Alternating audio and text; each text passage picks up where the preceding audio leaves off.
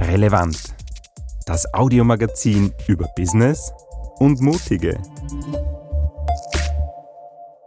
Genug von Jahresrückblicken? Ich auch. Raufzuwürgen, was 2022 passiert ist, bedarf ja keiner großen Kunstgriffe. Vielmehr aber interessiert es mich, was 2023 auf uns zukommen könnte.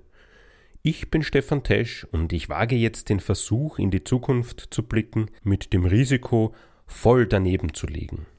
2023 werden wir merken, dass das Phänomen Angst die vergangenen zwei Jahre als Türöffner missbraucht wurde. Wofür? Um Menschen einzusperren, ohne dass sie sich aufregen, selbst erprobte Medikamente aller Art lassen sie sich widerstandslos im Dauerfeuer in den Körper schießen. Allen voran jene, die sonst beim Schnitzel besonders genau nach Herkunft und Aufzuchtbedingungen fragen. Alles ist willkommen, nicht nur um das Gewissen zu entlasten, um gut gemeinte, aber falsch verstandene Solidarität und Nächstenliebe stolz nach außen zu tragen um die Angst vermeintlich im Griff zu haben. Wer nicht selber denkt, muss alles glauben. Das hat sich 2022 bewahrheitet.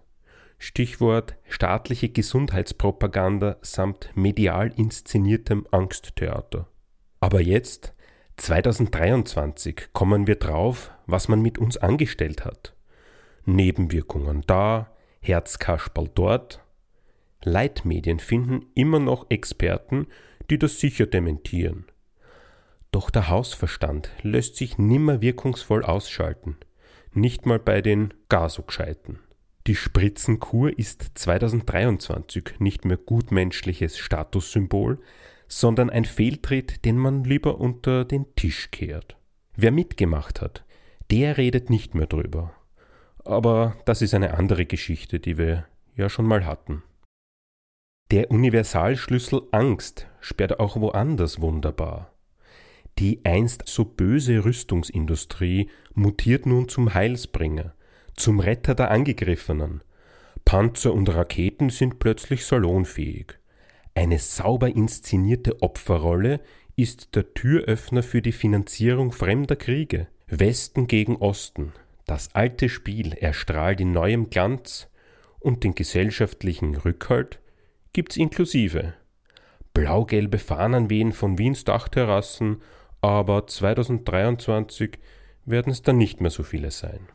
Wir merken auch 2023, dass wir moralische Sanktionsschnellschießer auf das schauspielende 5-11-Label Powered by Stars and Stripes reingefallen sind.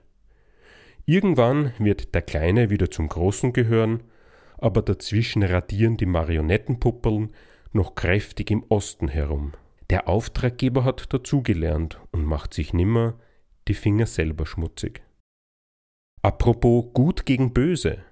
So ganz einig sind sich die Überkorrekten noch nicht, ob Superkleberaktionen am Praterstern ein wirkungsvolles Mittel gegen Erderwärmung sind.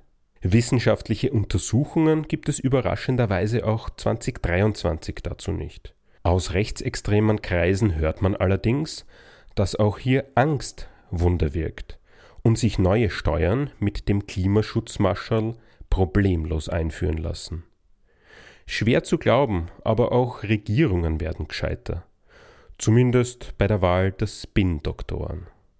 2023 steht also weiter unter jenen Sternen, die dem westlichen Gewissen den modernen Ablasshandel für ökologische Schlachtfelder des globalen Südens bescheren. Bleiben wir beim Gewissen.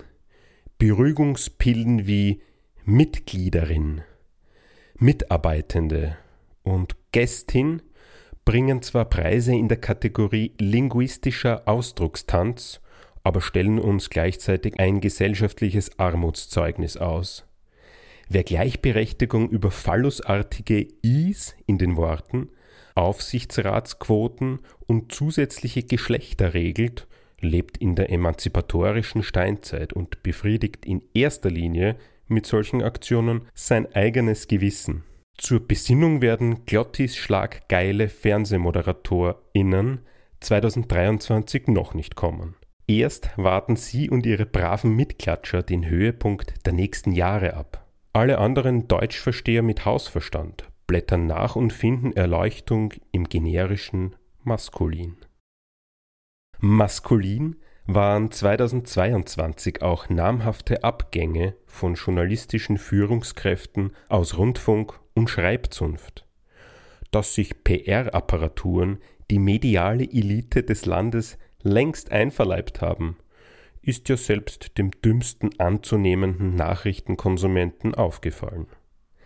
Wenig verwunderlich verschüssen sich auch 2023 weitere Gebührenzahler und Abonnenten und finden Zuflucht in geschmackigen Telegram-Gruppen, Parteimedien und bei Influencern. Schließlich erheben diese nicht den Anspruch auf Unabhängigkeit und Objektivität. Schon lange wünschen sich ihn angstgeimpfte Hobbyprepper und die Medien schreiben ihn herbei. Den Blackout 2023 wird es ihn aber noch immer nicht geben. Schwurbligen Gerüchten zufolge haben wir nämlich eines der besten Stromnetze der Welt. Gut, dass die Sardinendosen und Sprudelreserven im Keller doch etwas länger haltbar sind. Reserven sind eh nicht schlecht, denkt man an das Energietheater mit dem bösen Gas aus dem kalten Osten und dem guten aus dem mittleren Osten. Unser eigenes vor der Haustüre hat auch 2023 überraschenderweise wenig Bedeutung. Zurück zur aktuellen Lage. Wir freuen uns im Jahr 2023 über erste Konzepte, wie Väterchen Staat die Energie verteilen wird. Mit Dingen wie Lockdowns, Einsperren, Drangsalieren und dem wilden Ausschütten von Hilfsgeldern hat die Regierung in den vergangenen zwei Jahren eine bemerkenswerte Routine erlangt. Jetzt ist der Bürger mit seinen Pflichten dran. Und wir werden lernen, uns gegen Vorweis von QR-Codes, Kilowattstunden, Cash und Sprit abzuholen. Gut, dass zuvor sogenannte Übergewinne, wohlbemerkt einbezahlt von den Kunden, schon vom Staat abkassiert wurden. Praktisch, oder? Wem das Bild für die Zukunft genauso wie mir übrigens viel zu düster ist, dem lege ich ein Geheimrezept ans Herz. Mit dem Filetiermesser staatliche Propaganda zerlegen, dabei ordentlich das Hirnkastel einschalten, Alternativen überlegen und sich nicht nur an den Meinungen von Mitmenschen und Machthabern orientieren. Kritische Haltung mit aktiver Handlungsbereitschaft und Mut ja, das zwängt Scharlatane ruckzuck in die Knie. Und die Angst kann einpacken. Einpacken werden auch wir und ich sage danke fürs Zuhören. Wenn euch dieser Podcast gefällt, dann abonniert ihn, empfehlt ihn weiter und bewertet ihn auf der Plattform eurer Wahl. Wie immer auch noch ein Hinweis, wer selbst einen Podcast starten möchte, für den bin ich der kompetente Partner denn ich betreue Unternehmen, Organisationen und Privatpersonen bei der Umsetzung von Medienprojekten. Mehr unter stefantesch.at. Alles Gute für das neue Jahr wünscht euch Stefan Tesch.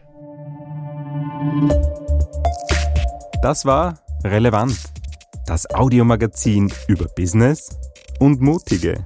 Infos zu den Episoden gibt's in den Show Notes sowie unter relevantmagazin.at.